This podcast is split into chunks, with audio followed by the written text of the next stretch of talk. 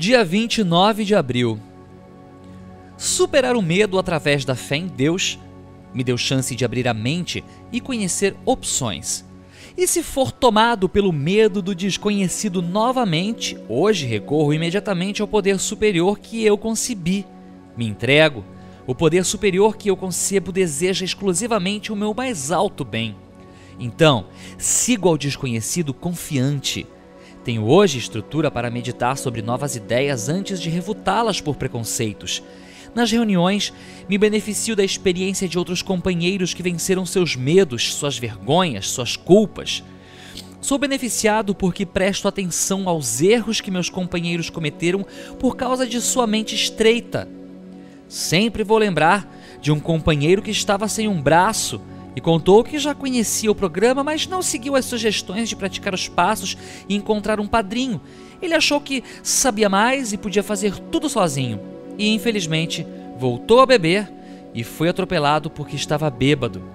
Ele sempre alertava os companheiros dizendo: aproveitem para manter a sobriedade enquanto vocês ainda têm os dois braços.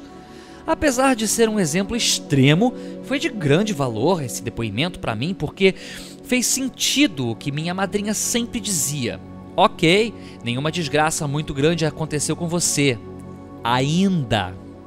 O crescimento espiritual sempre vai me trazer benefícios, não importa o quanto minha vida esteja hoje rica, feliz, ajustada e plena.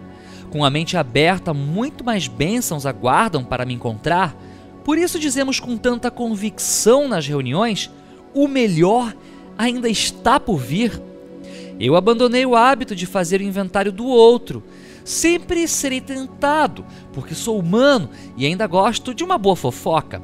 Ainda tenho inveja, raiva, medo, vergonha, culpa. A diferença é que hoje estou empenhado em identificar esses sentimentos e lidar com eles sempre com a ajuda do meu poder superior. E hoje, a oração de São Francisco faz todo sentido para mim.